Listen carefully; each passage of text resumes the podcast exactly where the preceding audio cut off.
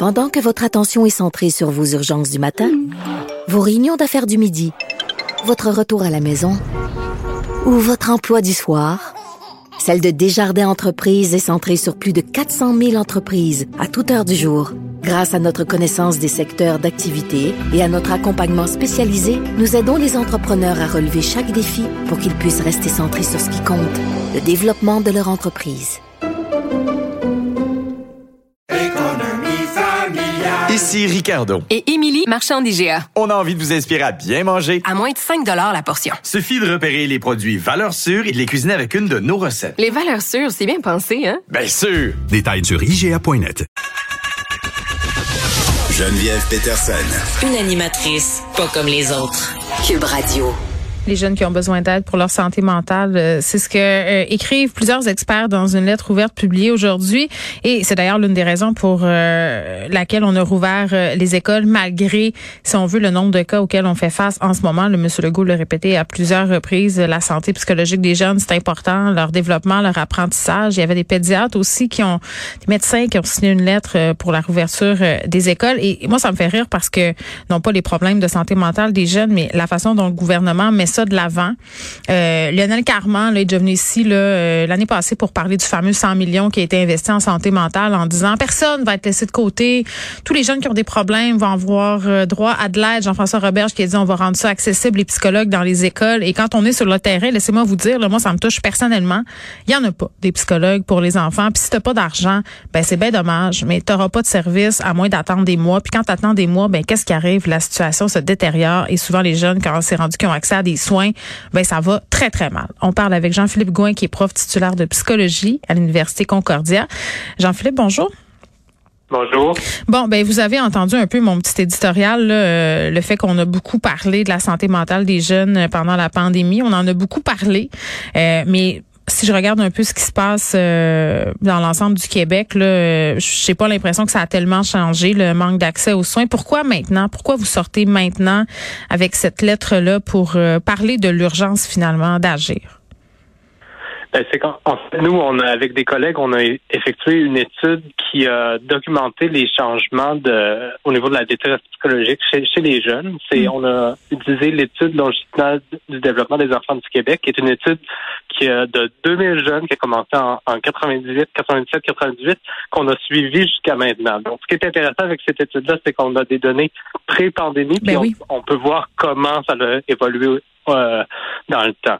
Puis ce qu'on a trouvé dans, dans notre première euh, euh, prise de mesure au cours de la pandémie qui s'est faite mm. à l'été 2020, on a vu que les gens étaient quand même assez résilients dans le sens que comparé à l'année 2018, pardon. Oui il n'y avait pas nécessairement de gros changements au niveau de la détresse psychologique. Mais un an plus tard, au printemps 2021, c'est là qu'on voit vraiment une augmentation euh, marquée des symptômes de dépression et d'anxiété. Puis notamment, ce qu'on a été intéressé parce que je pense que la pandémie, pour tout le monde, ça a été une période difficile. Mm. Mais nous, on s'est parti particulièrement centré sur les jeunes qui avaient des symptômes sévères d'anxiété et de dépression. Donc, ceux pour qui ces symptômes-là mm. commencent à interférer avec leur fonctionnement personnel, leur fonctionnement à l'école, au travail, euh, ceux pour qui vraiment euh, qui vont nécessiter des services pour pouvoir se sortir de.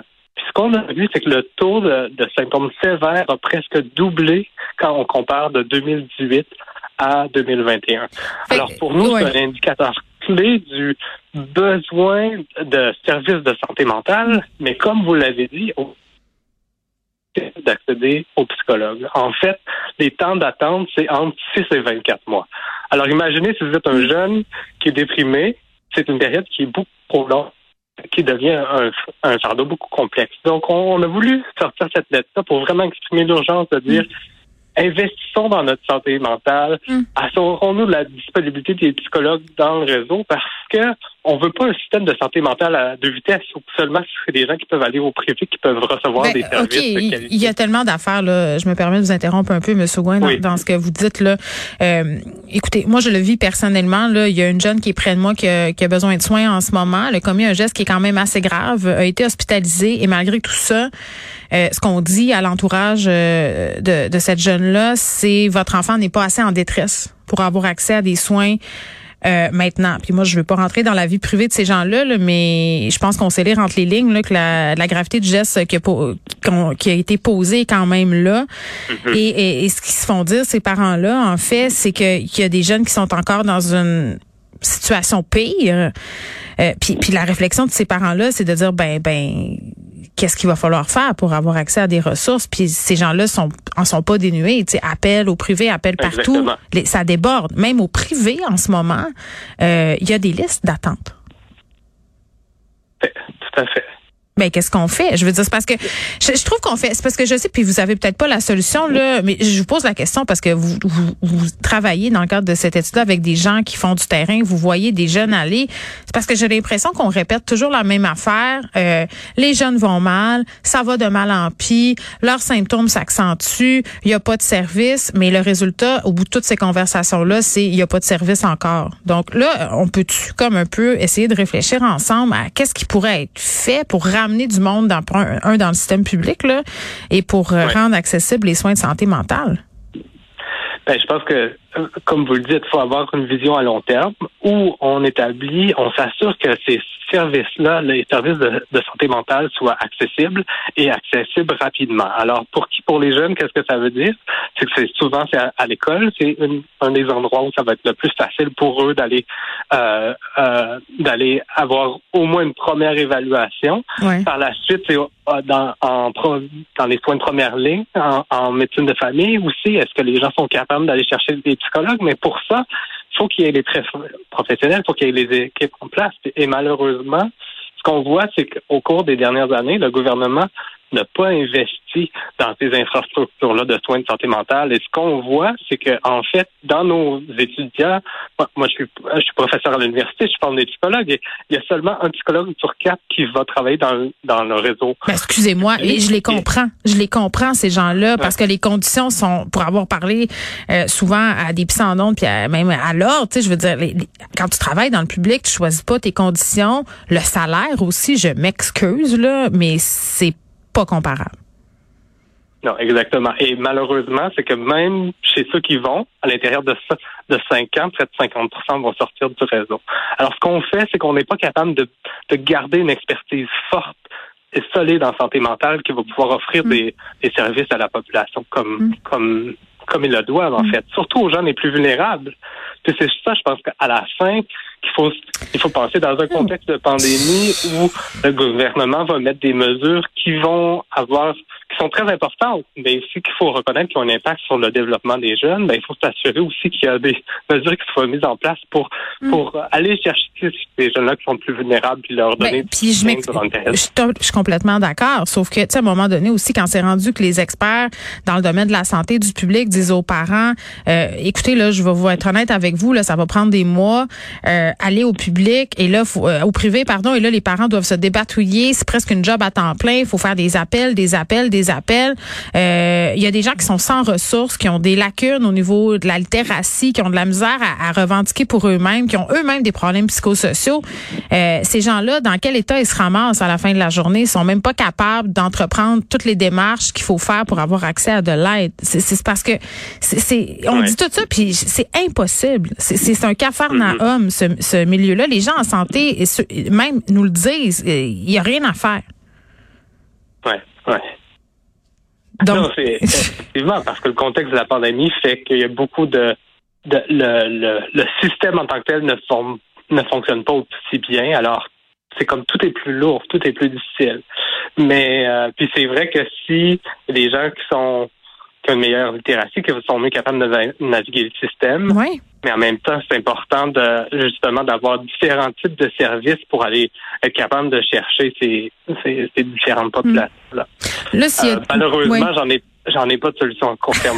Oui, non, ben ça, ça, euh, la, la solution, je pense qu'on qu'on la connaît tous là. C'est c'est oui l'injection de fonds, mais de considérer la santé mentale comme un soin de santé au même titre que les autres. La santé mentale sur le même pied que la santé physique, rembourser les traitements, intégrer les professionnels de la santé dans la pratique publique, plus que ça, comme il faut.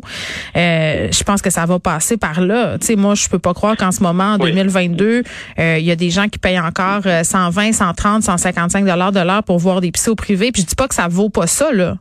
Comprenez-moi bien, là. Mais ça devrait être couvert par l'assurance maladie du Québec. Les coûts, puis il y a, y, a, y a plein de gens qui sont venus l'expliquer ici même à ce micro, les coûts en santé mentale, quand on n'accompagne pas les gens, explosent. Ça serait moins cher de rembourser avec le, la, la, la, le, le régime d'assurance maladie du Québec. Donc voilà. Là, ça c'est... Euh, tout à fait. Puis ça, je pense que c'est un point important. C'est qu'on sait que, dans, dans, le fond, d'avoir un psychologue dans une équipe médicale, mm. c'est ce qu'on appelle en anglais le cost Ça réduit les coûts, les bien coûts sûr. en fait. C'est ça que je comprends pas, c'est qu'on manque tellement de vision. Puis là, euh, je m'excuse, c'est full négatif. Là, euh, je pense qu'on comprend que je suis tannée de cette situation-là. Euh, les gens qui nous écoutent, qui sont parents, qui ont des jeunes en détresse euh, à la maison, là, au-delà des annonces du gouvernement, qu'est-ce que vous leur diriez? Peut-être en essayant de les encourager un peu. Là? Ben, je pense que, écoutez, ce qui est important, c'est que pour le jeune, les, si on regarde les facteurs de protection, hmm. pour les troubles mentaux majeurs, c'est en fait une bonne qualité de relation avec les parents, avec la famille, avec les amis. Donc, dans un contexte de pandémie où on a beaucoup de nos source de satisfaction, d'émotions positives dans, dans la vie où on n'a pas nécessairement accès, ben, je pense qu'il faut vraiment qu'on pense, mm. comparant à quel, quel rôle est-ce qu'on peut prendre pour justement avoir une bonne relation, être là pour nos enfants, prendre du temps pour faire des activités qui vont agréables, passer du temps ensemble. En fait, la, la, pandémie, mm. ça a amené plusieurs changements, plusieurs changements qui sont négatifs, mais je pense que ce qu'on a vu aussi pour beaucoup de familles, ça a été l'opportunité de passer plus de temps ensemble. alors, alors, même quand c'est difficile de se rappeler que le parent a un rôle comme ça de soutenir, d'accompagner. Non, mais le parent est peut-être aussi en, détresse psychologique. Là. Tout est relié. Puis là, euh, euh, Jean-Philippe Gouin, merci. C'est vrai que c'est intéressant. Euh, puis j'ai vu tout le monde aller lire cette lettre-là. Jean-Philippe, qui est professeur tutélaire de psychologie à l'Université Concordia. Mais, mais tu sais, j'ai envie de dire à un moment donné, tu sais, oui, les parents, la qualité de la relation et, tout ça, c'est fondamental. Ça, je le comprends très bien. mais c'est parce qu'à un moment donné, il y a une limite quand les jeunes ont des problèmes de santé mentale. Moi, je suis pas intervenante, je suis pas travailleuse sociale, je suis pas là, en ce moment-là, je contribue. Là, c'est là, c'est mon CV pour être prof. La prochaine étape, c'est thérapeute pour mon enfant. je veux dire, on est rendu là. C'est épouvantable parce qu'on a mal géré notre système. C'est ça, c'est ça qui se passe.